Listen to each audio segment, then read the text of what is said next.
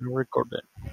¿Estás tomando qué dijiste? Me estoy tomando un cafecito. Con vodka, No, sin vodka, eh, porque no podría grabarse, ¿no? con Fernet. Oh. Un, cafer, un cafernet. Ojo. Cafernet, ¿te imaginas? Yo tomo el café sin azúcar, ¿te imaginas ponerle Fernet, chabón? Se te mete así la cara para adentro. Como comer limones. claro, chabón. No, tremendo. Patente pendiente. Eh, ¿Qué hacen, gente? ¿Cómo andan? ¿Todo el tiempo? Demasiado. De hecho, no. Dos semanas justo como corresponde. Somos gente responsable. Eh, en verano pasa distinto el tiempo. Ponele. Bueno, si escuchan ruidos es mi gata jugando con una caja. Eh, Está muy bien. ¿Cómo andan? Yo creo que es porque no las acicalaste todavía. No, pero le puse, le puse las gotitas para, la, para las pulgas y está, pero mitad sacada, mitad demasiado cariñosa. Así que bueno. Eh, ¿Qué hacen, gente? ¿Qué anduvieron haciendo estas dos semanas? Eh, jugando jueguito. Muy Estamos bien. jugando jueguito, chabón. Ah, es una jueguito. locura, venimos re, re responsables, viejo. Estudios y Ah. jueguitos. No tenés que decir esas cosas. ¿Por qué? No sé, me recontrago cargo. Ya la semana que viene no, no hice tiempo a jugar nada. Pero... ya no se escaste, ya no se escaste, ¿sabes? La semana que viene compilado de noticias. Tres horas de compilar. Así que bueno. Eh, nada, yo también, yo también yo tengo un jueguito, este que lo jugué en los últimos tres días, pero no importa. Ey, pero yo quiero saber porque ahora tengo intriga por ese juego. Yo quiero que arranquemos Eh. con ese. Arrancamos con ese, dale, arrancamos con ese. Bueno, arrancamos entonces el, el episodio 85 de AFK Gaming Podcast.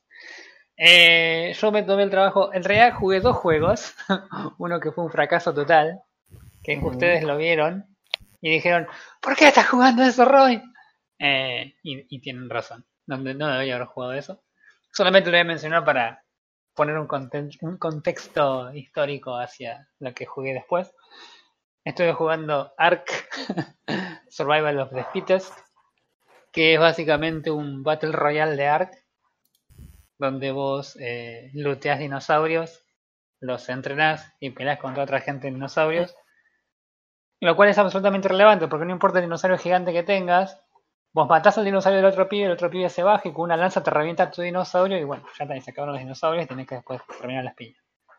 Eh, O- o- Suena extraño hasta ahí la fórmula. Sueña exactamente como puedes esperar que sea un, ar- un mod para un juego de hace 10 años atrás.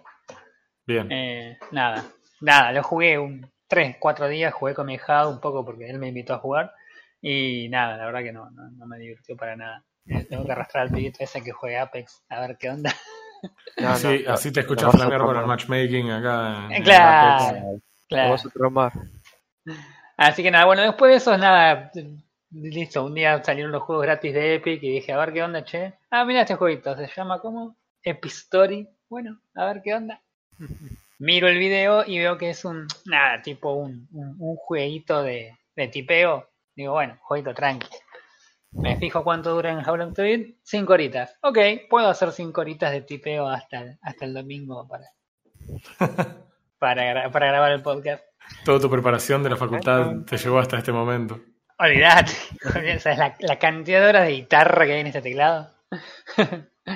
Em, así que, nada, fue una sorpresa linda de hecho el juego, porque definitivamente decir que es un juego de tipeo es eh, la menosvaloración posible que, de, de un Sí. juego que jamás había, había hecho hasta ahora. Nada, vos entras, entras a ver lo de qué se trata el juego y tiene una musiquita, tiene unos gráficos lindos, isométricos, todo 3D. Eh, pero la, la principal mecánica es esa. Vos, todo lo que haces en el juego, lo haces a través del teclado, tipeando palabras en tu teclado. Literalmente, vos podés navegar absolutamente todos los menús y absolutamente todo el juego sin tocar el mouse. Ya de Ah, entrada, eliminamos el mouse. Eh, nada, las mecánicas del juego son básicamente vos van apareciendo cosas en la pantalla, de lo que sea, sea el menú de entrada, sea eh, los- la- las cosas que van pasando durante la historia del juego, o sean las batallas, de hecho hay batallas, en las que vos simplemente vas tipeando las palabras que te van poniendo encima de los enemigos o en determinados puntos para que vos eh, hagas una acción determinada Sí. y eh, cada vez que vos completás correctamente la palabra que te están mostrando, se genera la acción, ya sea la de atacar al enemigo, activar tal cosa, mover tal otra y demás. Bien. Eso es hasta ahí lo, es, es lo que sería básico de lo que vos esperabas que pasara en este tipo de juego. Sí. No, yo no esperaba que pasara eso en este tipo de juegos. La verdad sí, me sí. parece genial. Si ves, la, si ves el video de presentación es más o menos lo que te esperas. Sí, estaba viendo eso mientras vos lo describías, lo cual era genial, porque si no estuviera viendo lo que vos me estás describiendo sería muy bizarro. Bueno. No, en realidad Pero- la, parte interesante de esto es que eh, si están escuchando esto, el juego todavía está disponible. Porque para cuando salga este, este capítulo, todavía va a estar el juego disponible para reclamar. Eso es un compromiso de edición Eso es. ¿eh? Me puse la camiseta, man. Sabelo. Este, así que nada. Em, entonces, después, tener, lo- la, la segunda cosa que te llama la atención del juego es la, los gráficos. Mm. El, el- el diseño gráfico tiene una. El diseño artístico más que gráfico. El diseño artístico tiene una, un motivo, un objetivo, que de momento no lo voy a mencionar, pero en su momento quizás tal vez lo diga. Pasa que es un- una cuestión muy spoiler de, de la historia. Porque de hecho también tiene una historia. Em, tu personaje es básicamente una musa que tiene que inspirar a un artista X, que en este caso es una mujer. Básicamente es una nena montando un zorro, pero no es una nena montando un zorro simplemente cualquier zorro. Es un zorro tipo origami de papel que se va moviendo en un mundo 2D con algunas cuestiones de 3D si querés, pero el movimiento en general es 2D más que nada. Em, que está todo hecho de papel.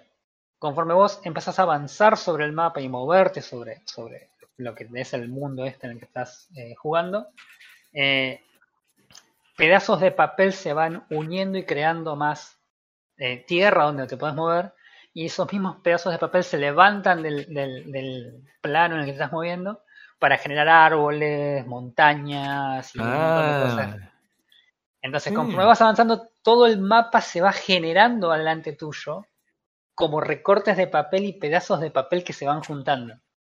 bien, excelente. Y es un efecto que arranca en el primer momento que empezás a jugarlo y hasta el último segundo sigue y es excelente, chavo, porque es como... Sí, está buenísimo. Em, los gráficos son más bien caricaturescos, no son gráficos realistas, porque obviamente estamos hablando de un mundo de origami, básicamente, no, tiene, no tendría ningún sentido que sean realistas. Ok, pero se ven Eh, lindos. Pero son gráficos que son lindos y agradables. O sea, recordemos que la historia arranca con eh, esta nena montando un zorro que es una musa para un artista, por lo que todo lo que vas viendo en realidad eh, tiene que ver con cómo esta musa inspira al artista a contar una historia. Mm, Entonces, todo esto tiene un toque muy, muy, este, muy de, de- de gráficos, si querés. Caricatura, no es tanto como caricaturesco, sino como más eh, infantiles en un punto, pero no tanto. Simplista. Eh, que no es simple tampoco, porque cuando vos ves los gráficos tienen mucho detalle eh, y cuando dan algunas cuestiones del, del juego que la cámara cambia de posición y está perfectamente isométrica, realmente llegás a ver todo el detalle que hay cuando se acerca más al, al plano del, del juego. claro. Pero tiene un estilo artístico muy particular. Sí, sí, sí, sí, sí. Por eso, por eso me cuesta por ahí describirlo, porque no, no es que te puedo decir, ah, es como tal juego que. Pero. Pero es, es lindo de ver. Ni bien lo ves eh, en, en el video, por ahí de presentación, lo que sea, ya sabe que todo el resto del juego, salvo por ahí cambios en, en cuanto al tono de color, los mapas, las zonas y demás, es más o menos en esa onda. Bien. Em, además de eso, el juego tiene eh, voice acting. Ok. Porque no puedes pedirle mucho más a un juego, es, es tremendo. El voice acting lo hace eh, una sola persona, es una sola mujer, que en principio nos empieza a contar una historia, que es la historia que la musa esta va generando conforme avanza sobre el mapa.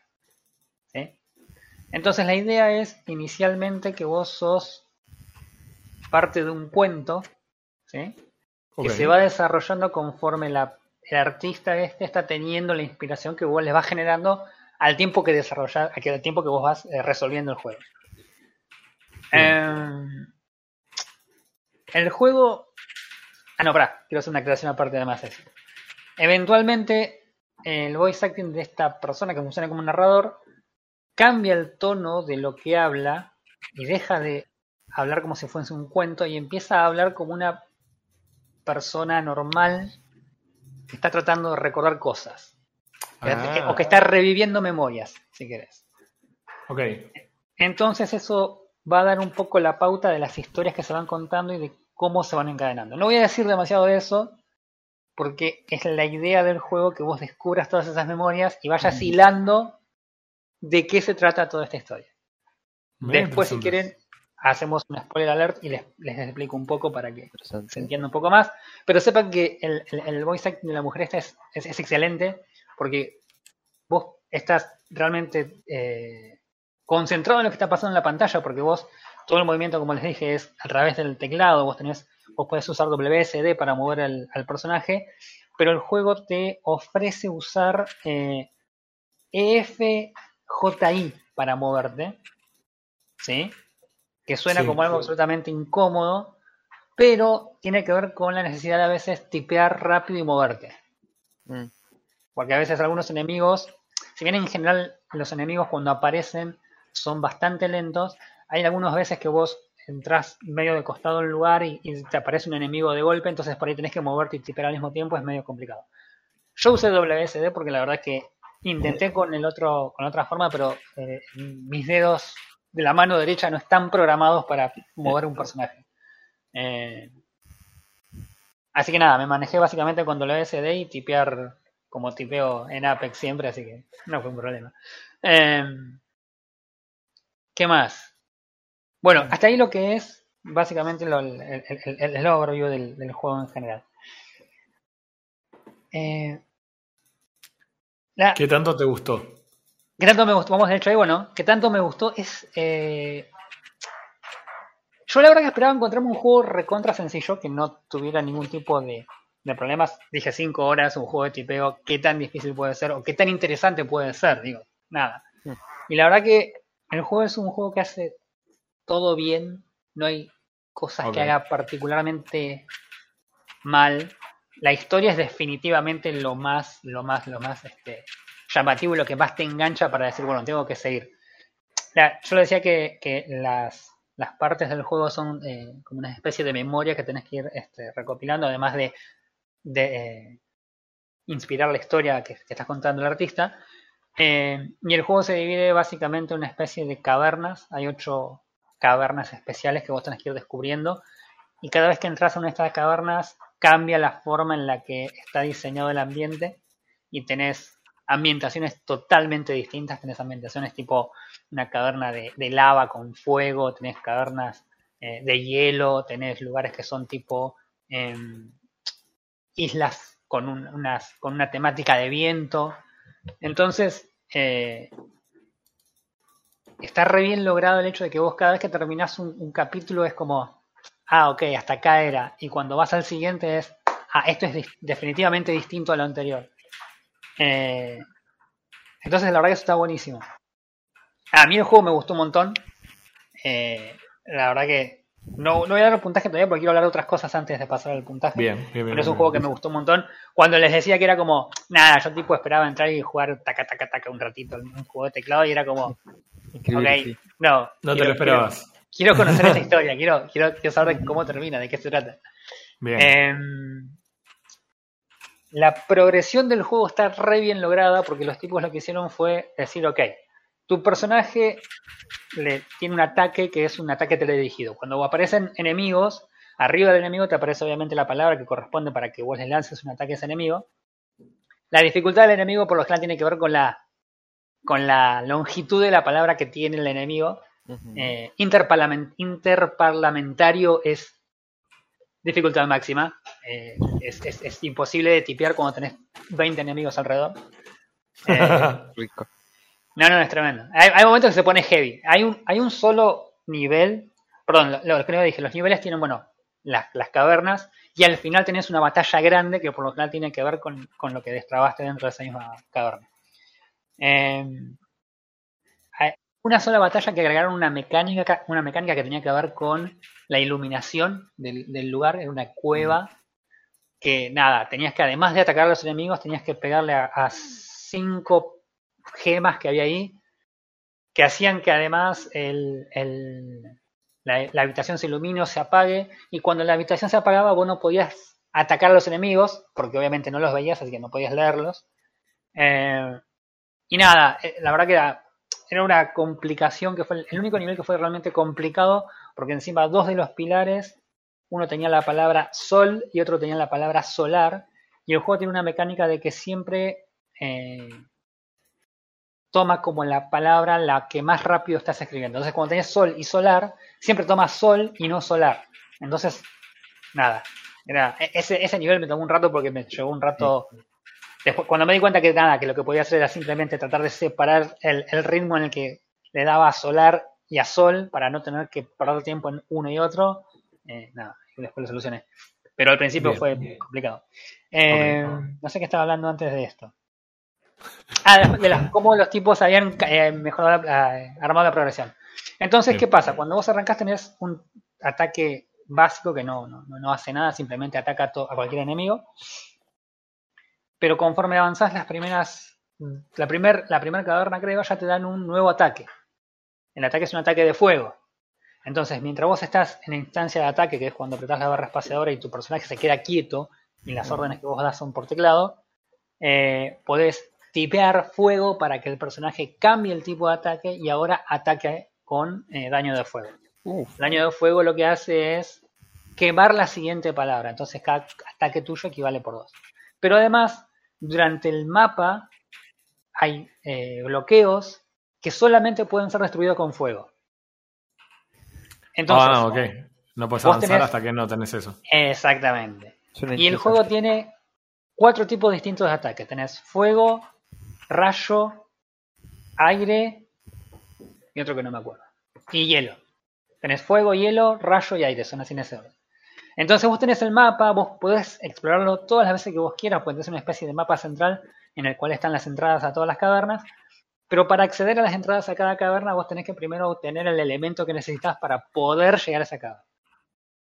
Eh, además de eso, está, hay unos eh, tipos de, de puntos especiales donde vos eh, donde hay lo que se llaman memorias, el mismo juego te dice que se llaman memorias, donde vos vas desbloqueando parte de la historia y eso te va generando eh, más mapa donde pueden estar las entradas y demás. Eh, la verdad que el juego hace todo lo que hace lo hace bien, no, no, no tiene cosas realmente malas, salvo por ahí lo que decía yo de la mecánica en particular. Pero después el resto del juego es, es sumamente entretenido. Hay lugares que se llaman nidos, que son igual a lo, a lo que sería la parte final de cada caverna. Es un lugar en el que vos, tu personaje se pone en, un- en el centro del mapa y empiezan a venir bichos de todos lados. Entonces vos tenés que ir como psicópata tratando de tipear todas las palabras. Eh, en general, siempre el, el- el- la progresión es, bueno, te tiramos tres bichitos con palabras de a tres letras y cuando te querés acordar como por la novena ronda ya te viene interplanetario con, no sé, otorrinolaringología y suerte. No sé, que te vaya bien con eso. Eh, ¿Qué más quería decir acerca de esto? Tengo acá anotado dos cosas más que me quedan por decir y ya pasamos al, al, al puntaje.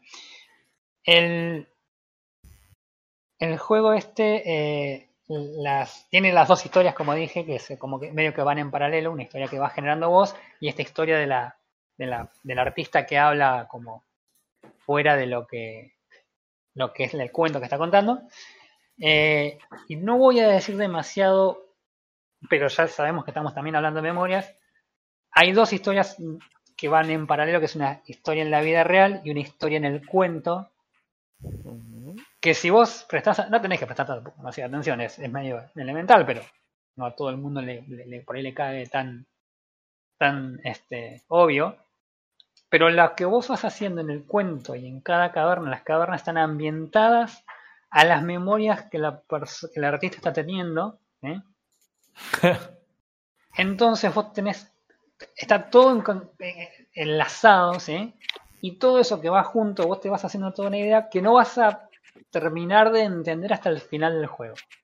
Cada caverna te libera una, una imagen de un artista, que también está el nombre, no me acuerdo en este momento ahí, pero eh, te libera una imagen que representa cuál es la memoria enlazada en la vida real con esa caverna. No voy a decir más nada. Ok. Todas las, esas memorias que vas revelando, en el final del juego te encajan todas juntitas y es como... Claro. Todo Eso- esto en, en cinco horas. Todo eso en cinco, en cinco horas, chabón, es una locura.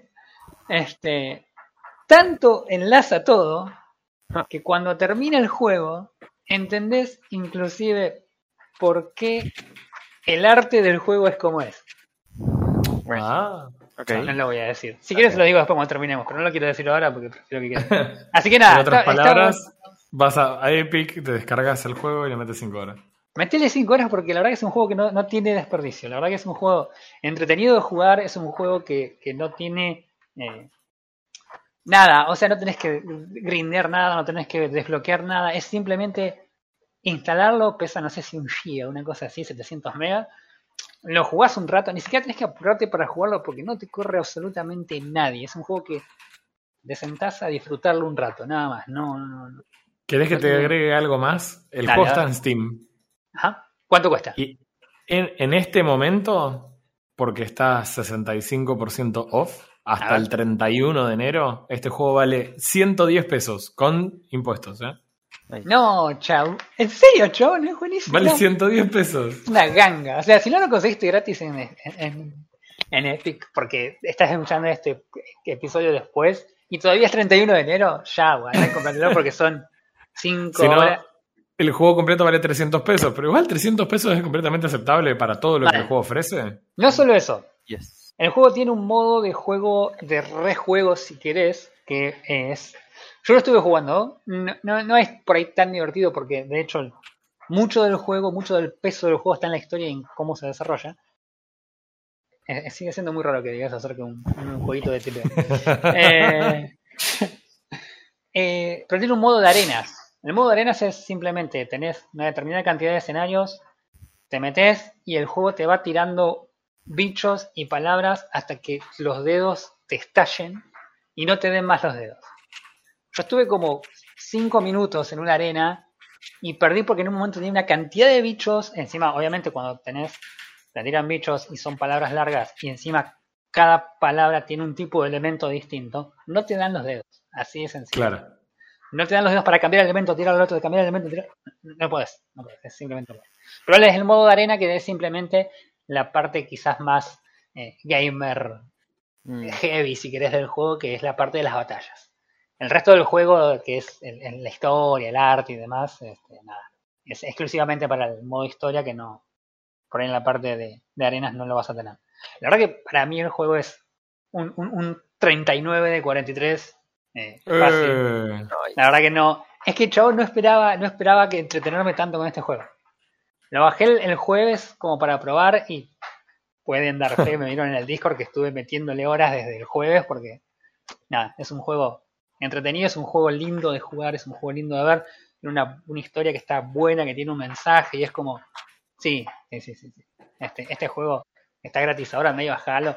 No lo juegues ahora si no tenés tiempo, si tenés, no sé, Pero exámenes. Pero bajalo o, reclámalo, que te quede ahí. Un, un día cuando estés aburrido y digas, ¿qué puedo hacer? Tipear un rato y bueno, dale, es historia, ¿por qué no? Eh, así que nada, la verdad, altamente recomendado, altamente recomendado. qué, qué genial esas sorpresas cuando entras con cero expectativa y, y te encontrás una.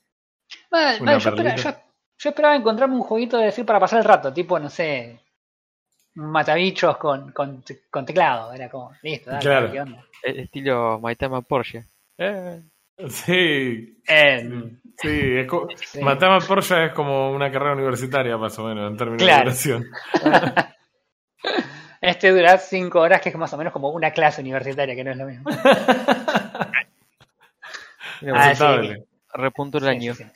Sí, no, no, así que denle para adelante. Vámonos, Si estaban en la duda, reclámenlo y jueguenlo, porque la verdad que está muy, muy bueno. Vámonos, pibes. Eso me agrada. Sí, sí. Así que bueno, Ustedes dirán, porque dijimos que estábamos en, en plan de podcasters responsables. A ver. A la miércoles. Bueno, sigo yo entonces. Eh, yo, eh, a mí no me tocó una cosa tan copada. No, mentira. no, la verdad es que estuvo bien. O sea, la semana pasada eh, jugué algo que fue como más me. La semana pasada, podcast pasado, porque eh, era como uh, mucha expectativa con el juego de, de los creadores de Rick and Morty, qué sé yo. Sí, sí, sí. Estábamos como me. No está mal, pero no es nada nuevo ni nada loco. y Hay muchas cosas que están medio flojitas. Bueno, este es un juego que jugué esta eh, este- para este podcast que lo venía siguiendo desde el principio del desarrollo porque me había parecido súper interesante eh, cómo se veía, de qué se trataba. Es un, un city builder, así que era como, Ok. hey, son cosas que me gustan a mí. Eh, en el espacio es como el meme del chabón que se va cayendo en la silla, ¿viste? El- cada vez que le van diciendo más cosas del juego. Eh, el juego se llama Ixion. Y eh, lo venía siguiendo Ixion, había leído un poco sobre una presentación que se hizo para eh, la- los, los escritores para las revistas y demás, que tienen acceso a los previews antes de que, de que estén disponibles. Ah, y habían hablado, habían hablado maravillas del juego, honestamente. Era como, che, el juego les gustó un montón y hay muchos City Builder. Probablemente estos últimos años haya habido más, no sé, cantidades industriales de... Ajá, no, viste el chiste. Bueno, eh, Bueno. la cuestión es que Ixion eh, venía a tratar de hacer algo diferente. eh, que es que es un city builder, pero completamente orientado con una historia.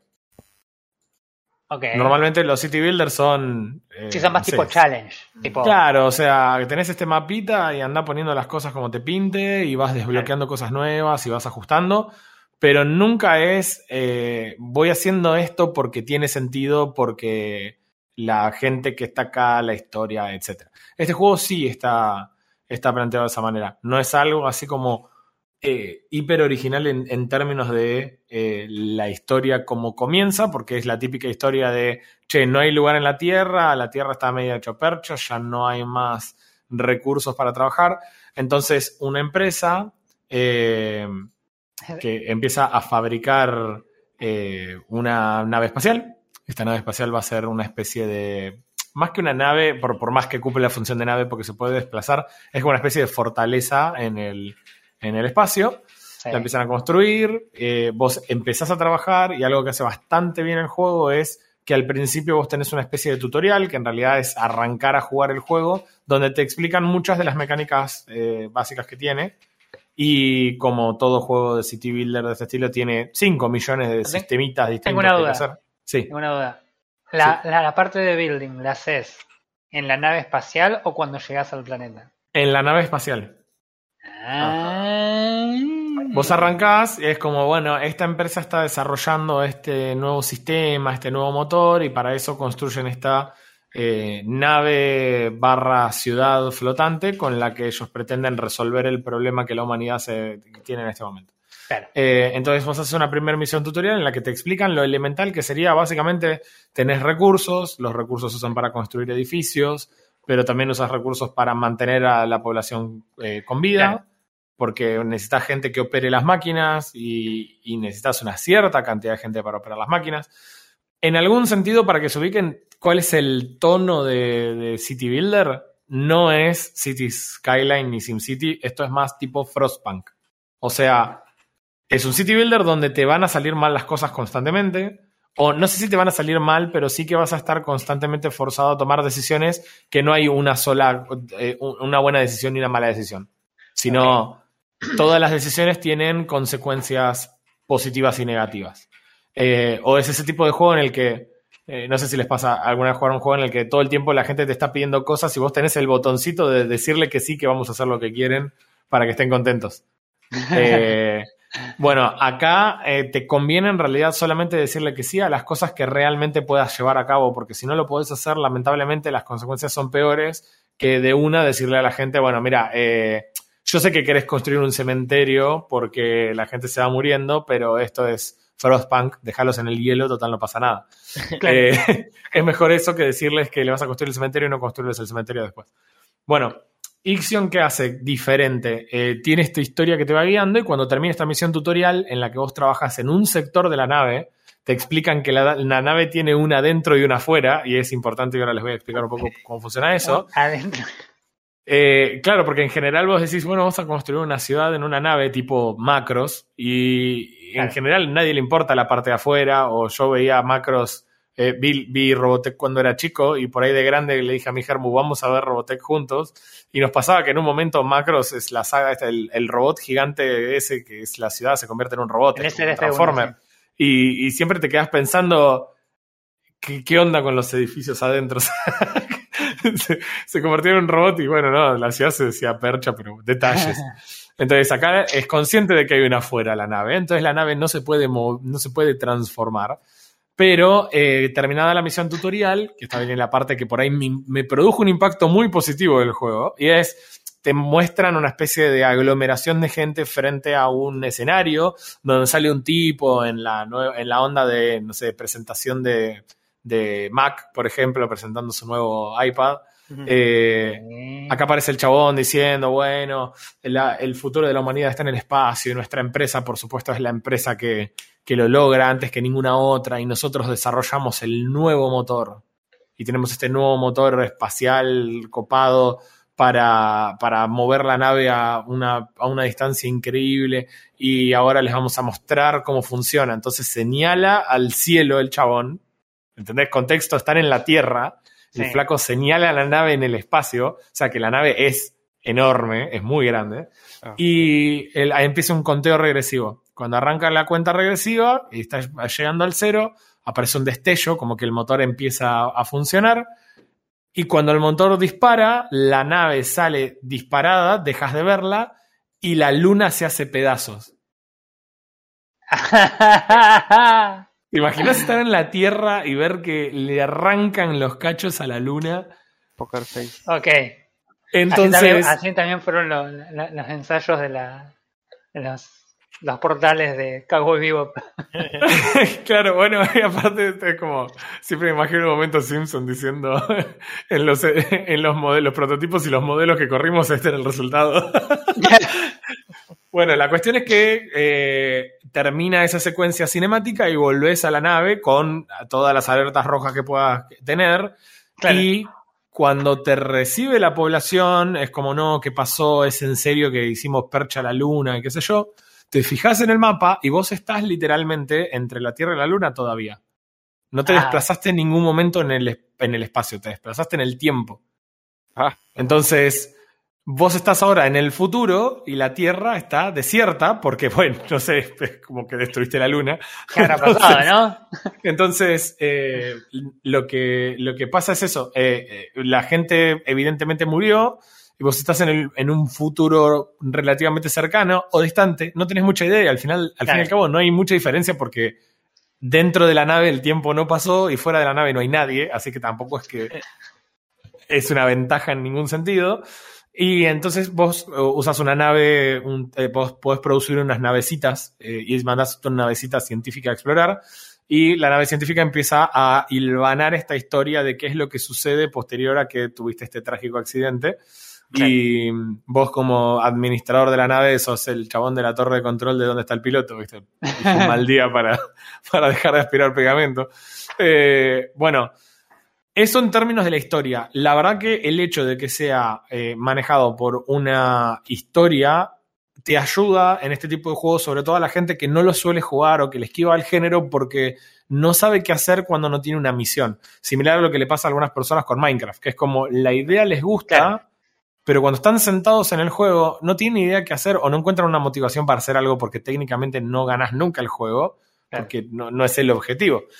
Eh, acá no es un sandbox, pero sí que para ir avanzando tenés la libertad de hacerlo como a vos se te antoje. Hasta acá todo el Igual- setup de lo que, de lo que Igual te, historia. te- te quería decir algo. Conforme ibas hablando de la historia del juego, me- obviamente me iba imaginando toda la cinemática y todo. Y en un momento decís, claro, porque es un City Builder. Después dije, claro, era un City Nada, eso quería.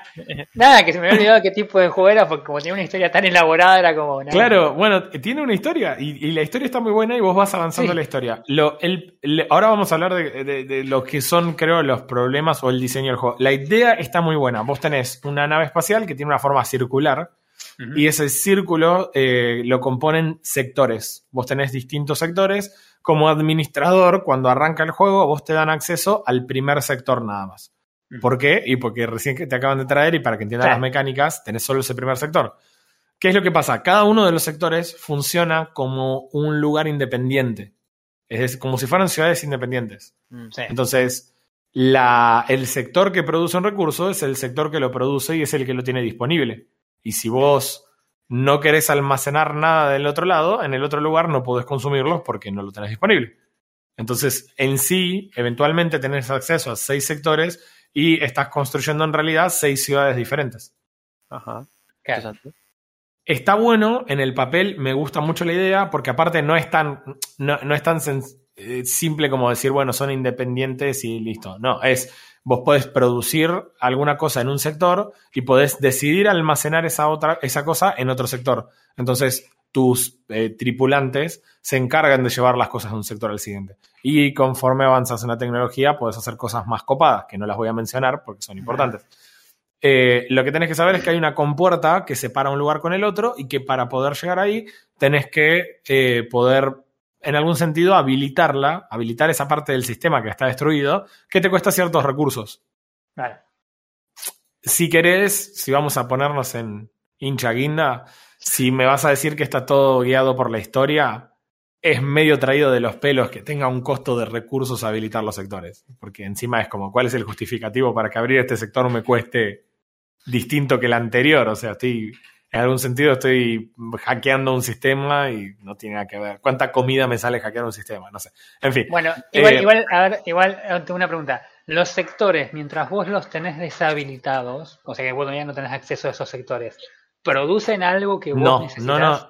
No, de hecho, cuando vos empezás en el juego, lo que hay adentro de la nave es básicamente basura y vos tenés que ir eh, creando los edificios más importantes, que son al principio el edificio que te permite eh, demoler cosas, o sea, los chabones que se dedican a demoler, y el lugar donde almacenas los recursos. Entonces, vos tenés un almacenamiento de recursos construido en un lugar, le decís qué tipo de recursos vas a guardar ahí, tus tipitos, ¿qué hacen? Van, buscan al el lugar, lo demuelen, obtienen los recursos y van con los recursos, lo dejan en el depósito que después usás Ah, para construir otra cosa.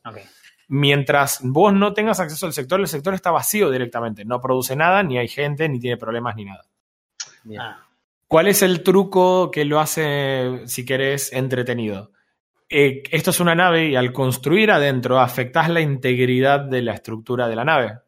No puedes construir ilimitadamente. Entonces, la nave tiene un costo de mantenimiento. No solo tenés que producir para mantener a la gente que está dentro y para hacer crecer tu nave, sino que también tenés que encargarte de que nunca haya un daño estructural demasiado grande del lado de afuera. claro. Para eso a veces tenés que sacrificar el tiempo ah, dedicado adentro para el tiempo afuera. Hay veces que tenés que decir, mira, eh, me estoy quedando corto de energía, tengo que instalar un panel solar. El panel solar es afuera.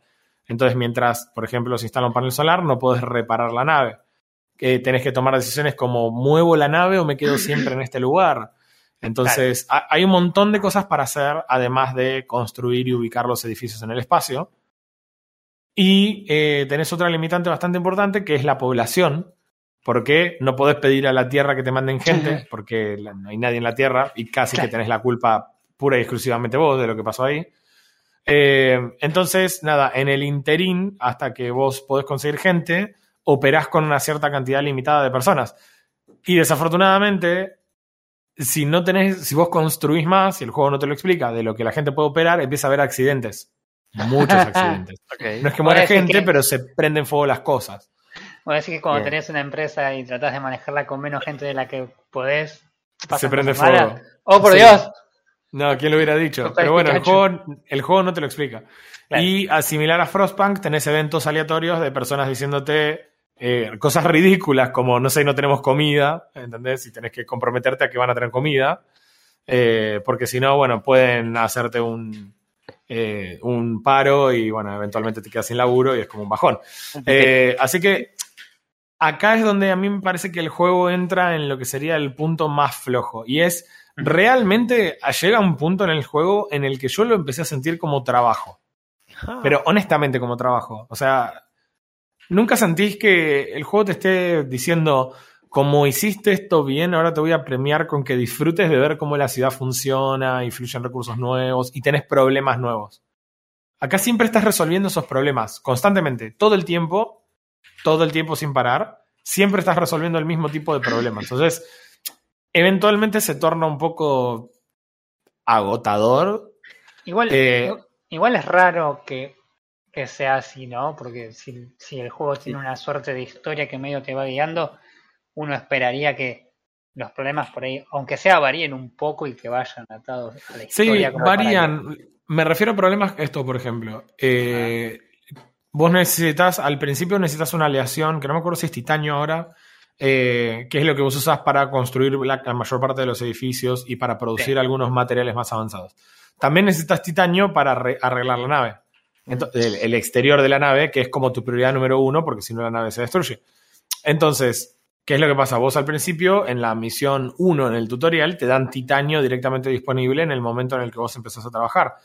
Sí. Conforme avance la historia, vos no tenés más titanio y ya tampoco hay gente en la Tierra para fabricarlo. Por ende, lo que haces es eh, ir a minar unos meteoritos de hierro y convertir el hierro en titanio haciendo la aleación en tu propia, en tu propia nave.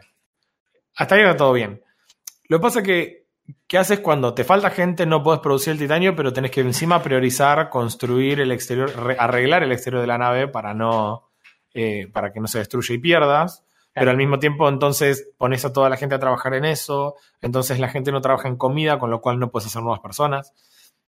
¿Entendés? Hay, la única forma de conseguir personas es encontrar naves que hayan tenido personas en criogenia y te traes a los fiambres congelados y los, trata- los despertás en tu nave. A un ritmo muy lento con el trabajo de personas de manera activa. O sea que todo se siente como que todo el tiempo tenés que luchar con esos indicadores. No es que en un momento decís, bueno, ahora que ya tengo esto armado, el titanio dejó de ser un problema. Yo voy, construyo y siempre tengo, ¿entendés? Mm, No te pasa nunca. Todo, todo el tiempo lidias con eso.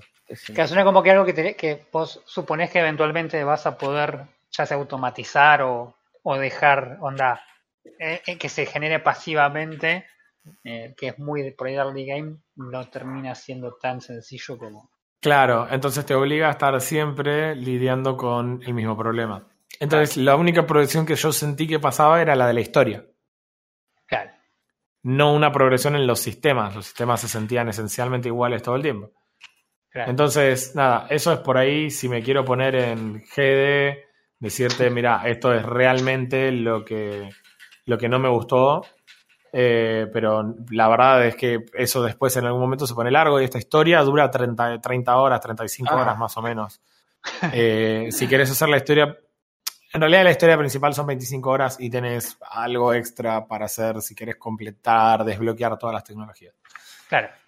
Las tecnologías es otro problema, porque en vez de tener un árbol de tecnologías, como la nave es un círculo, dijeron, si en vez de un árbol hacemos un anillo, anillos de tecnología. Entonces. ¿qué pasa con los anillos de tecnología? No podés priorizar una rama, porque no es un árbol, de tecnologías. Tenés que sacar todas las tecnologías del anillo, todas las del mismo tier, para recién ahí poder decir, ah, ahora saco el tier siguiente, ¿entendés? ¿Y a qué voy con esto? Por ejemplo, si yo digo, me voy a enfocar en la generación de energía, eh, entonces eh, no puedo decir, mejoro los paneles de los, los paneles solares, así en vez de tener que construir 10 paneles solares, puedo poner uno solo mejor Claro. y libero espacio para otra cosa. El juego no quiere que hagas eso. O así desarrollo, no sé, baterías de más porcentaje, entonces convierto mejor la energía y entonces no te deja. El juego te dice mejorar la generación de recursos, los edificios de la- para la gente, eh, la producción de las granjas, eh, los paneles solares, o sea, to- todo en paralelo. Ah, bien, ahora sacaste el tier 2 de todas las otras tecnologías. Y eso en general a mí no me gusta porque me gusta la idea de decir, che, yo quiero jugar el juego de una manera y el juego te está diciendo, no, no, vos jugás el juego, construirlos en el orden que quieras, pero en realidad tenés que ir haciendo las cosas más Claro, o menos tenés que como marcar esta- que estas casillas, tenés que marcar estas casillas para poder avanzar, si no, no avanzas. Exacto, y, y eso a mí en general me, me parece chocante. Es como que vos digas, mira, eh, de vuelta, volvamos a Minecraft. Es como, no, no, no puedes hacer una granja de hierro porque todavía no hiciste una granja de trigo. Y es como, no me digas qué hacer, claro. hago literalmente lo que quiero en este juego. Igual, igual, ¿sabes cómo que suena eso? Es como que los tipos por ahí no supieron encontrar el balance entre la parte guiada de la historia, sin ir muy lejos, eh, vamos a, a llamar a la iglesia de Subnáutica, en Claro. donde vos tenés, por un lado, una historia que evidentemente te va guiando y te va dando eh, una suerte de es por acá, pero sin la necesidad de decirte seguí sí o sí estos pasos, como es Subnáutica, que puedes recorrer todo el mapa si querés antes de abrir siquiera un- una cápsula. Claro, En o sea, cambio- podés ir a la Aurora si querés, ni bien arrancás. Claro, sí, háganlo, chicos. Este, nada malo puede suceder. Este, entonces, me parece que por ahí los tipos no supieron encontrar el balance entre decir, ok, es un, es un city builder, necesitas que el jugador tenga cierta libertad, a la vez que por ahí con dan- dándoles una historia puedan, este, puedes darle cierto, cierta estructura. Parece que los tipos por ahí se le dieron demasiada estructura, Mm. en ese, en ese sentido por lo menos.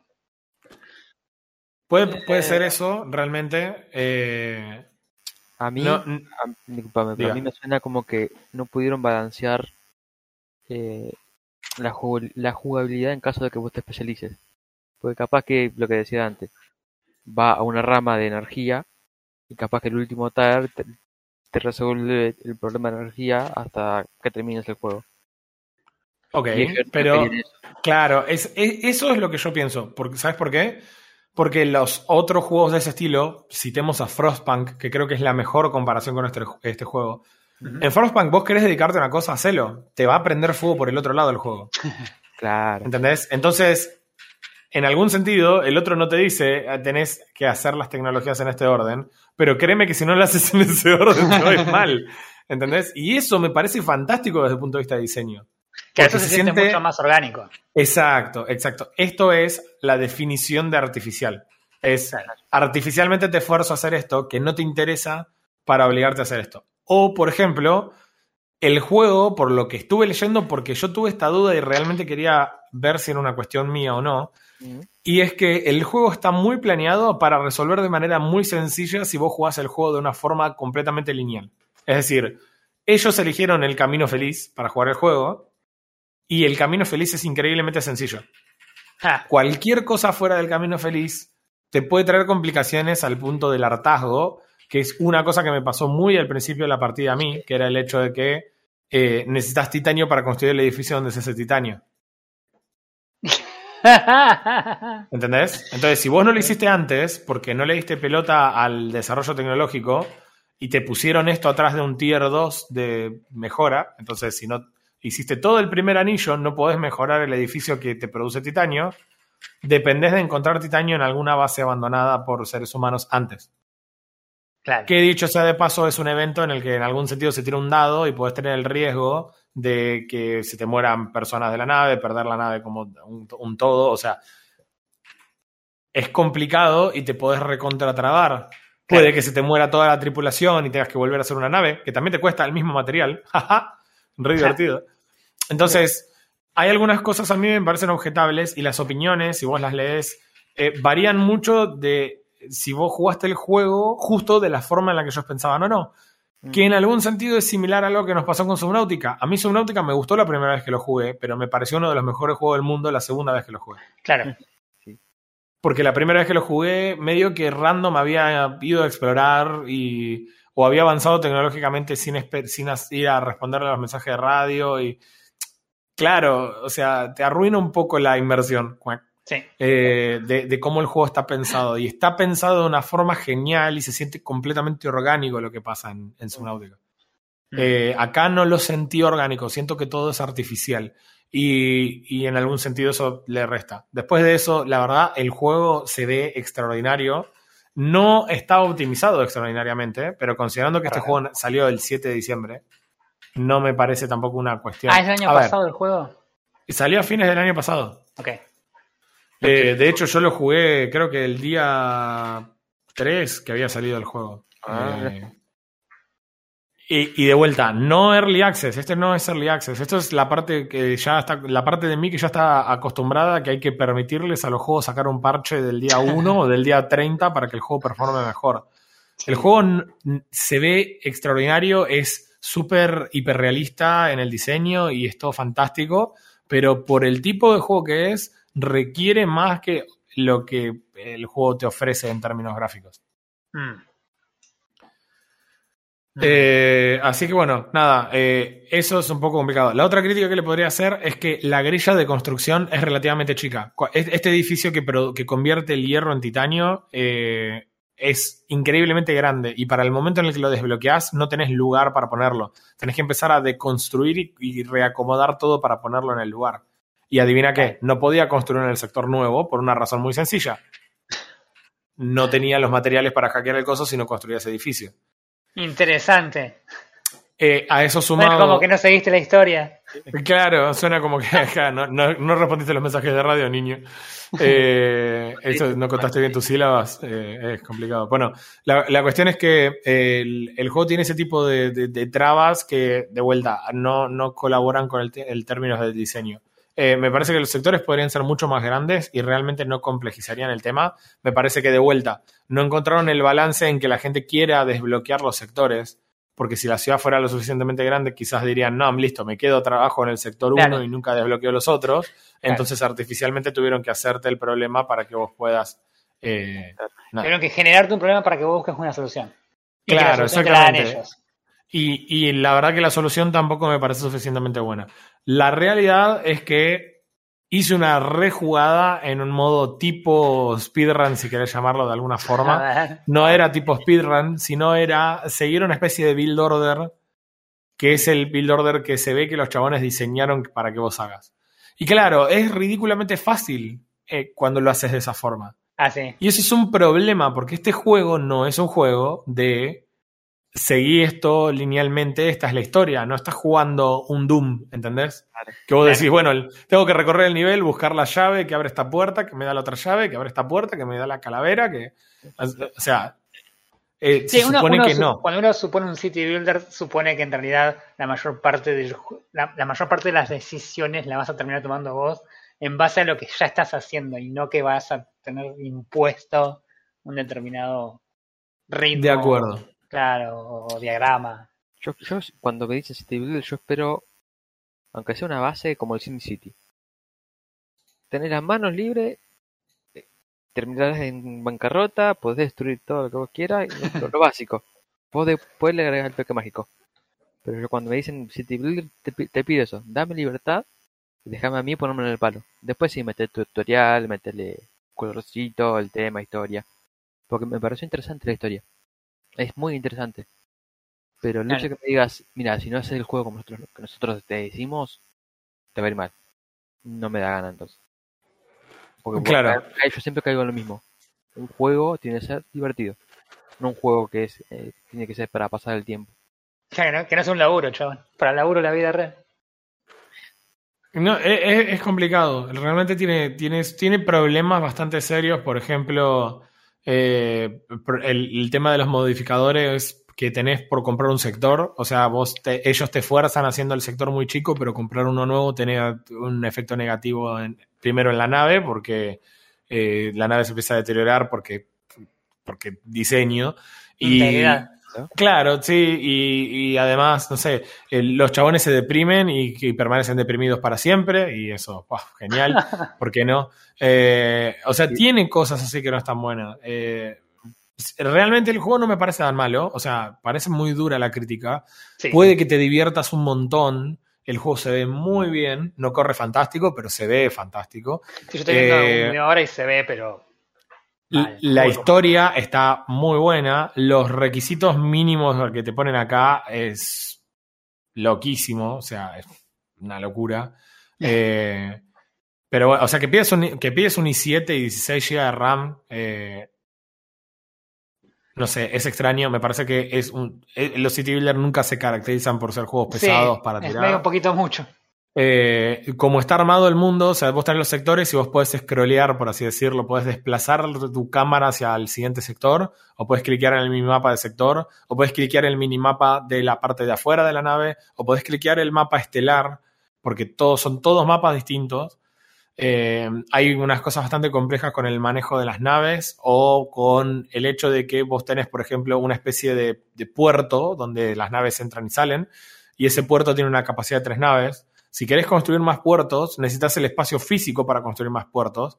Y no es sencillo de hacer eso porque no solo cambia la integridad de la nave, sino que también necesitas el espacio en las paredes exteriores de la nave para construir otras cosas que son más necesarias todavía.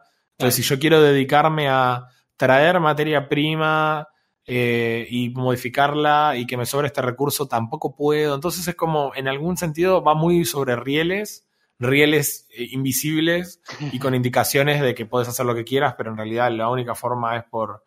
por sí, la por forma eficiente es la forma que ellos planearon. Claro, y es como que diga, no sé, jugás Age of Empires, hay un build que es mejor que otro y vas a pasar más rápido de edad y vas a tener mejor ejército y vas a ganar la partida. Ahora, el otro puede por ahí ganarla con un build diferente, ¿entendés? Que no sea el más eficiente, pero bueno, qué sé yo, en fin. Eh, ¿Te a mí me parece que el juego... jugando esto? Me divertí mucho al principio y considerablemente menos cuando iba avanzando el juego. Pero porque en realidad eh, toda esa, esa onda de, de, de la campaña y de que lo que pasó y la catástrofe, y yo te entiendo que ahí los tipos estén deprimidos. O sea, de repente la nave en la que vos ibas destruyó la luna y como destruyó la luna, entonces... eh, nada, listo. Ahora sos culpable de la muerte de todos los humanos. Es una razón bastante entendible para que la gente esté deprimida, Ok. ¿no? Quizás, Pero- depende de dónde vengas. sí, bueno, ponele. Eh, entonces, nada, en la, la, la realidad es que al principio el juego me resultó muy interesante y, y toda esa emoción del juego nuevo se va desluciendo conforme vas entendiendo que hay muchos sistemas que son una forma de hacer que el juego se sienta largo. Claro. Así que, nada, eh, la verdad que el juego me parece que de todas formas no está tan mal. Yo creo que es un juego de Ujú. 6, es ese juego que por ahí tenés una excelente experiencia y por ahí tenés una, una peor. Eh, la... Sí. Sí. Quería saber qué- de qué precio estábamos hablando para este juego de 6. Eh, este juego sale en este mismo momento con 15% de descuento, 580 pesos con Steamcito, o sea, esto incluye impuestos, si no el valor completo es de 600, o- 680 pesos. Eh, la verdad, no me parece mal. Pensemos que este juego te da mínimo 20-25 horas. Es razonable. Sí. No me parece mal. Eh, la verdad es que el- este juego salió el 7 de enero y yo lo jugué y dejé de jugar antes de que salga el primer parche. El primer parche fue el 19 de diciembre. El parche del 19 de diciembre solamente fixió bugs. Nada más. No atacaron ninguno de los problemas que todo el mundo se quejó y No hay problemas reclamó. de, no hay cambios de balance ni nada por el estilo. No hay ni cambios de balance, ni eh, problemas de, eh, no sé, menúes que tienen información faltante, o información de sobra, Mm. o notificaciones que por ahí popean 45 veces cuando ya la leíste y ya no necesitas volver a leer lo mismo, eh, o explicaciones faltantes, sobre todo explicaciones faltantes. Increíblemente, ya tenés que leer un montón cuando juegas este juego y tenés que, tendrías que poder leer un poquito más. Porque hay cosas que yo tuve que googlear cómo se hacían, y eso es un bajón. No, no. Eh, Ya, ya, ya falló. pero bueno, te- de vuelta, si querés desbloquear todo y hacer todos los anillos tecnológicos, tenés 30, 35 horas más o menos de juego. Así que tenés 10 horas más de la historia principal si querés ir más a lo ancho. Claro. En términos de score, esto es lo que les mencionaba antes y me llamó la atención. El metascore de este juego es 71 y el de la gente es 7. Ok. Que es raro que veamos tan de parejos acuerdo. los dos valores. Sí, sí, que están tan de acuerdo. Es como. Wow. Ok. Eh, la verdad es este que... sea un juego de 7. Que probablemente sea un juego de 7. La verdad que he visto. eh, le- leí sobre. Siempre leo las reseñas de las, de las revistas. Y la verdad, perdón, pero ponerle un 10 es un poco cualquiera. No es un juego de 10. Definitivamente no es un juego de 10. Tampoco es un juego de 4, ¿eh? Pero eh, Ok. me parece que 6 o 7 es un valor completamente aceptable. Eh, Me intriga quién Real- le puso un 10. eh, no importa. No viene acá. Como lo dijiste tan así, digo, capaz que ibas a, a bardear. Bueno, no importa. ah, no, no importa. No, estoy cansado. Pensé que abríamos el, el rubro Jorge Ríos. No, no fue PC Gamer. Eso es lo que te voy a decir. Yo esperaba que fuera PC Gamer. Chango. Yo sé que esperabas que fuera PC Gamer. Y, yo, y no me hubiera sorprendido, pero no, yo creo que no tienen tanta plata para pagarse una, una review. En fin, eh, a mí tampoco me pagaron, por eso les voy a decir que son seis. Eh, la próxima les paso el CBU y podemos llegar Claro. a otro número. Pero, de vuelta, no puedo, no puedo decirles, che, no lo jueguen. Por ahí lo juegan y les encanta, por ahí lo juegan y lo odian. Yo estoy en el medio. Me gustaron algunas cosas. Eh, la temática en general siempre me suma, me gustan los juegos en el espacio, me gustan los city builders, entonces era como cerrada por todos lados. Ujú. Sumarle una historia me pareció muy bueno. Me parece que si este juego el año que viene en alguna oferta está a 50% de precio, me parecería fantástico. Sí, totalmente. Muy piola. Interesante. Yo estoy mirando el videito y la verdad que se ve re bien el juego. Es Se ve muy copado, muy, muy, muy bueno. Realmente eh, toda la carne al asador en la, en la, Mm, en la parte gráfica gráfica. posible. Me hace acordar, ¿sabes Eh, a cuál? y- ¿Quién, quién había jugado ese juego que le hacías zoom al planeta y te alejabas y te Yo, acercabas? eh, sí, eh. ¿cómo se llama? Ay, es parecido a este. Ah, El que iba con el robot gigante. Eh, claro. El, del- el del mech, qué copado. Sí, yo me olvidé cómo se llama, estoy muy Bueno, pero me, me hace acordar eso porque el chabón se acerca, se aleja y cuando se acerca, se aleja mucho, se ve toda la nave espacial al, mismo tiempo. Está muy. No, gráficamente, por lo menos. No toco un Sí. City Builder ni que me ah, obliguen, pero bueno. Bueno, si, si quieren, en, en la página de Steam, el último video que tienen, por eso yo me animé a contarles parte esa de la historia, es la parte en la que, en que la- el motor hace ignición y destruye la luna. Mírenlo porque la, Ah, verdad- la voy a ver. eh, eh, la verdad que está muy bien Les logrado. spoileo, les spoileo el, el, el Epic Story y después voy a ver eso. Claro. Ah, Así que nada. Bueno, nada, algo más que agregar acerca de este juego, además de que mm. puede Eh, que no- te guste, puede que no. Perfecto. No está en Game Pass. Este es un juego que podría tener dos puntos más si estuviera en Game Pass. Ajá, Ajá, interesante. bien. Solo Steam. Solo, por ahora solo Steam. No sé si está disponible en Epic o en otro lado. Realmente no lo vi. Mm. Eh, Según How Long to Beat dice solo Steam. ok, bien, solo Steam. Bien, muy bueno, ficción. Y para cerrar el podcast, vamos a terminarlo mal, ¿les parece? Dale, Uh, es todo lo que uh. quiero que me digan cuando estamos dos juegos adentro. Yo estoy terminando un juego ahora, sí, pero en el transcurso de estas dos semanas abandoné un juego. No, What? No, no, pará, pará, parame las rotativas. Sacame el pollo del horno, dale, a ver. El juego es Wildcat Gun Machine. Lo regaló Epic en una de sus rotaciones. Me suena. ¿sí? Es un juego 2D, sí, que parece que intenta simular un 3D. Que es, que es de Sí. tiros. Em, me- me- creo que suena como un roguelike, no. Wildcat Gun Machine. Wildcat, el gato salvaje. Sí, sí, sí. No Ah, no man, sé- yo miro esto y literalmente es la definición del juego que si yo hubiera visto el tráiler hubiera dicho esto le va a gustar a Frodo. Bueno, ese- en ese estilo así, así de dibujitos. ¿sí? Ujú. eh, 2D intentando simular 3D. ¿Cuál es el problema? No tiene historia. Vos arrancás, No tiene historia. vos arrancás en la, en la habitación y no te cuenta la historia, no tiene tutorial, no tiene intro, no tiene nada. Simplemente te empezás a mover por habitaciones, ¿sí? la cual es, la mayoría están, están bloqueadas porque necesitas una tarjeta tipo tipo Doom, necesitas encontrar la tarjeta para habilitar una nueva sección. Sí, todo esto lo descubrís caminando, explorando, porque no te enteras de nada. El juego no te explica nada. Nada, es simplemente su tiro. Yo lo, lo que estoy viendo es que hay un montón de tiros. Mm. Se ve muy bien, che. No termino de decidirme si se ve muy bien o no. Le explico por qué. Porque de ratos se ve bien, pero de ratos parece un juego de Flash de hace 10 años. Sí, es- por, bueno, por eso mismo, a ver, por eso mismo lo terminé dejando. Más allá que se parezca así a un juego de Flash, ¿sí? Eh, la jugabilidad es un juego de Flash. Ah. El menú es un juego de Flash, básicamente. ¿Por qué? Porque vos abrís el menú, ¿sí? tenés la pri- las armas princip- las primeras armas del juego como desbloqueadas, tenés que comprarlas, que no te dice tampoco la moneda como la sacás, la descubrís Claro. por ahí. Pero el tema es el siguiente, cuando yo pasé de nivel, vi que se- del mismo, en el mismo menú me aparecieron nuevas armas. O sea, de la grilla que estaba casi totalmente vacía, Sí. aparecieron vas nuevas armas. desbloqueando armas. Pero cuando pasé de nivel, no me las mostró desde el principio diciendo, aparecen más adelante. Claro, no tenías, no tenías cómo saber que de hecho tenías más armas adel- más adelante. Claro, no- entonces no, no, no sabía si ahorrar lo que yo encontraba, si tenía que Claro. una estrategia, bueno, nada.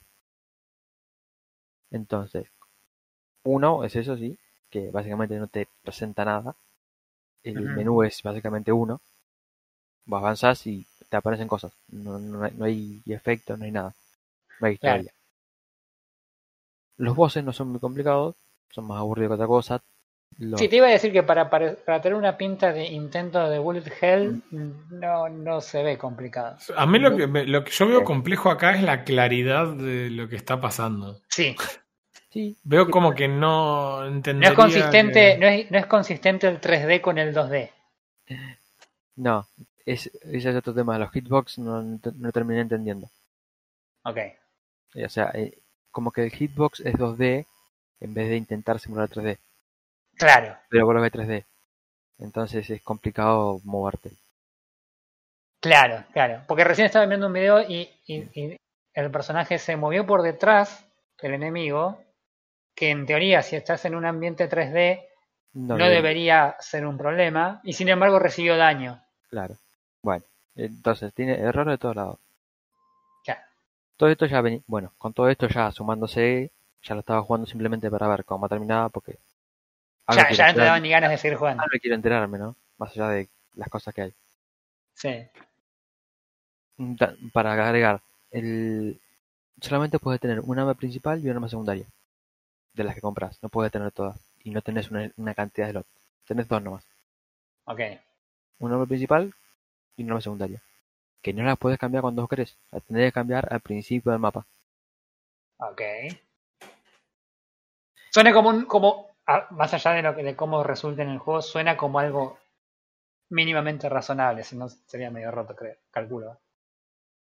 Mm, No, no creo porque la- las armas no varían entre sí, sino son diferentes armas. En el hecho de que tenés armas que eh, con las que la bala penetra al enemigo para pegar al que está atrás. Claro. Una bala que hace más daño pero dispara más lento. O sea que es más un estilo de juego. Ok. Pero Puedo decir que se beneficiaría al revés de poder tener todas las armas disponibles. claro, yo creo que tener 3-4 slots como para decir, bueno, eh, yo me tengo que mover de esta forma y ahora quiero de esta forma porque capaz que el enemigo cambia, ¿entendés? Si no, es, es siempre lo mismo. Con Claro. las mismas armas, siempre lo mismo. yo siempre disparaba lejos y mucho riesgo no corría. Claro. Pero la, la, la gota que rebalsó y que dije, intenté dos veces y está, está Que desespero. te, te iba a preguntar cuál, cuál, cuál fue el detonante. Quiero saber cuál fue el detonante para que El cometas juego- el pecado mortal que vos jamás cometes. el juego Y mira que has como- jugado cada cosa. No, ese comentario, sí, no, listo. Después va a ser parte de los spoilers que vamos a ver después del. eh, Man, habla de, de- de estar relamiéndose las manos mientras piensa Mirá, en Time at mirá, Sun, no sé no, cuánto. no es tan lejos porque hay juegos. No es tan lejos porque hay juegos que no le conté que jugué. Así que. Claro, es verdad. Que No son conocemos juegos- bien todo tu son historial. juegos secretos. Juego de los que no te enorgulleces. No. Bueno, ahora quiero saber, quiero saber. Para, para rematar el juego, sí. El juego tiene para comprar vidas, o supuestas vidas, ¿sí? Que creo que su- por lo que vi hay máximo de 4, que te permiten restartear eh, al lado de la habitación en la que te moriste. Ok. Sí, sea, Sí, sí, mal. sí, O sea, que literalmente puedes comprar lo que sería el, el continue de, otro jueguito. tenés que empezar la habitación desde cero, sí, en la que reaparecen todos los monstruos de cero, pero bueno. Aceptable el modo juego. Sí, Así que digo, bueno, tenés, más allá de la vida, tenés armadura. Así que, en- digo, restarteo en el principio, busco un poco de armadura que dejé tirada almacenada para en ca- ocasiones especiales y vuelvo. ¿Cuál fue el problema? Que al volver al principio del mapa se resetean todas las habitaciones con todos los enemigos. sí. O sea que para atravesar 3 4 habitaciones tengo que volver a matar los 3 4 enemigos. Claro.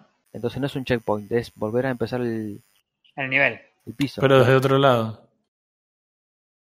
¿Entendés? Si bien tengo la Ugh. tarjeta, digo, bueno, re- restar checkpoint, pero tengo que, las tres habitaciones que pasé para llegar al boss, tengo que hacerlas de nuevo, no están liberadas. O sea, gastaste para comprarte la vida, para no tener que hacer todo el nivel, pero aún Pero No, los no. poquitos niveles que... que- puedo, puedo gastar la vida para estar al lado de la habitación. Ajá. Aparezco en la habitación y empiezo la habitación de cero, no hay problema. Ah, ok, ok. Pero ¿qué pasa? Si yo me muero, yo, eh, renazco sin armadura al lado de la habitación. Sí. Entonces, para ir a buscar la demás, ¿sí? Tengo que volver a atravesar las habitaciones que se reiniciaron, Claro. Ahora entendí. ¿entendés? Claro, no, aparte, o sea, es lo mismo que nada, comprar la vida, porque no. Entonces, si tengo una vida, ¿para qué me das la opción de restartear en el principio? Claro. Para eso está la vida. Sí, aparte, si la pagaste, onda, con lo que fuiste ganando en el juego, es como, dale, si me estás dando esto, como. Y casi nunca lo usé. Le usé no. Para probar, entonces dije, basta. Este, es- es- este es el típico jueguito que tiene que estar en, en los sitios web, esos minigames, claro. Armor Games presenta. Dije, no, basta, me voy a otra cosa. Chao. Creo que le jugué tres horas, dos horas. Bueno, bastante Este juego merece un premio, un reconocimiento particular de este podcast. Sí. Logró lo, lo Lo imposible. impensado. El insulto máximo. Así que Eh. le doy un 4-10. 4 de 10. Igual 4 de 10. son bastante buenos. No es bueno el juego, pero es un juego. Ok. Aquel que... Y, no, y escúchame, ¿y no se te rompió en ningún momento el juego? No, no, eso no.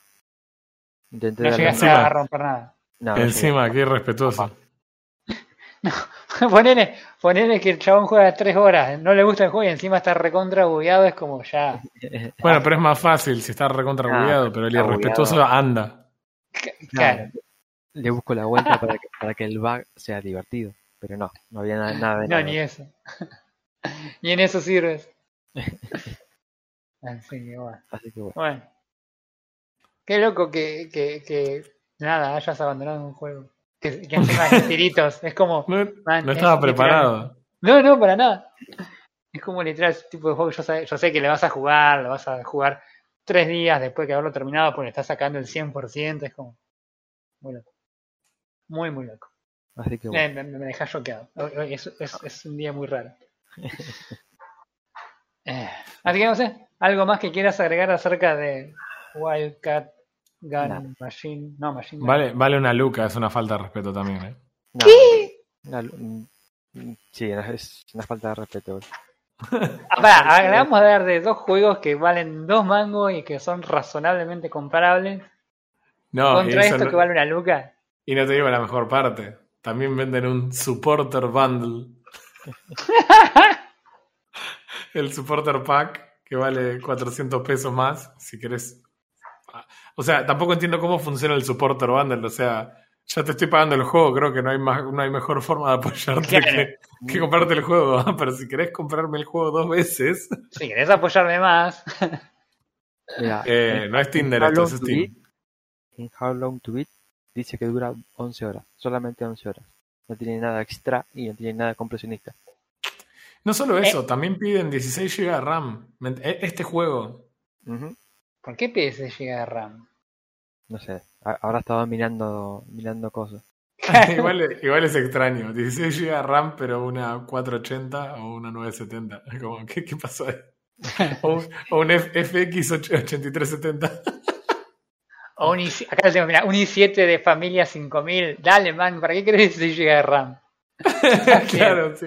Mandale 16 GB de RAM por la duda. Claro. Ay, Dios. Bueno, Así es lo que que bueno. Requiere más RAM que espacio en disco. Nice. Bien. Bueno, o sea que tuvimos un gran juego, un juego que estuvo ahí, que le faltó un poquito, y un juego que hizo abandonar a Frodo. Todo en el mismo podcast, muchachos. Tenemos todo lo que quieran. wow. Wow. Ok. Este va a quedar para la posteridad, chaval. Así que bueno, nada, listo. No sé si quieren agregar algo más acerca de cualquier cosa, como no sé, Ah. tipo. No tengo noticias. Muy, muy verano. eh, igual. ah, ah, no, ya está, no quiero decir más nada. no, yo iba a hablar sobre cómo los, los CEOs de las empresas de juegos siguen siendo igual de idiotas que el año pasado, eso no cambió. Eso no cambió. Eh, Yes. pero bueno, parece que muchas, eh, muchos eh, desarrolladores están agrupándose, están agremiéndose y demás, así que por ahí por ese lado se puede revertir un poco la situación. Sí, Eh, que en algún punto haya un cambio de Y yo no es que el- quiera hacerle publicidad a Angry Show, pero siempre me hacen acordar al personaje de Corporation. Sí, Es- cada vez es más real el personaje de ellos. es terrible. es como esas cosas que empiezan como una parodia y en un punto decís, para, para, para, para. Se está poniendo muy real. Yo Esto- creo que llegamos, tocamos el techo de, de la parodia cuando la versión esa super coleccionista de Assassin's Creed no traía el juego. claro, que venía con el track del grupo de marketing. Claro, sí. Sí, sí. No, bueno, yo lo que, así cortito, lo que estuve viendo que salió el otro día fue un, un blog post de developers de Apex, de Respawn, Sí. eh, después de meses de que la comunidad está en armas por el matchmaking, eh, salió, salió un blog post explicando cómo funciona el matchmaking y cómo pretenden que funcione eventualmente. Y es como, no sé, serán como cuatro hojas a cuatro de pura mierda de mentiras. Es impresionante. Eh, nada, los tipos. en- hoy entré al foro porque entré a una partida, había un, un- un stack de masters del otro lado y nos reventaron, estaba jugando contra Nos reventaron, no había punto de comparación. Entré al foro, digo, alguien se tiene que estar quejando y era en on fire todo el foro quejándose de matchmaking. Y dije, ok, no voy a postear nada, estoy feliz, voy a jugar otra cosa. Así Ni que me nada. quiero enojar. No, ya estoy enojado, ya para qué voy a, para qué voy a gastar. En vez de teclear enojado, tecleo contento en arenas en el, en el, en el Epic Store y listo. Así que nada, listo, chao, basta. Me voy a jugar control, enojarme y después ir a jugar otra cosa. Aparte es genial porque yo lo único que escucho de todas las partidas de control es tenemos tres AFK y del otro lado hay siete mm, Predator. y- sí, Pero anda re bien, no, It pero, just works. claro. Ay, Dios. El delicado balance del matchmaking de, de Apex Legends. Así que nada, bueno, listo, va. Me voy. Eh, Eh, Muchísimas gracias por habernos acompañado otro capítulo más y nos vemos dentro de 15 días. nos vemos en 15 días. ali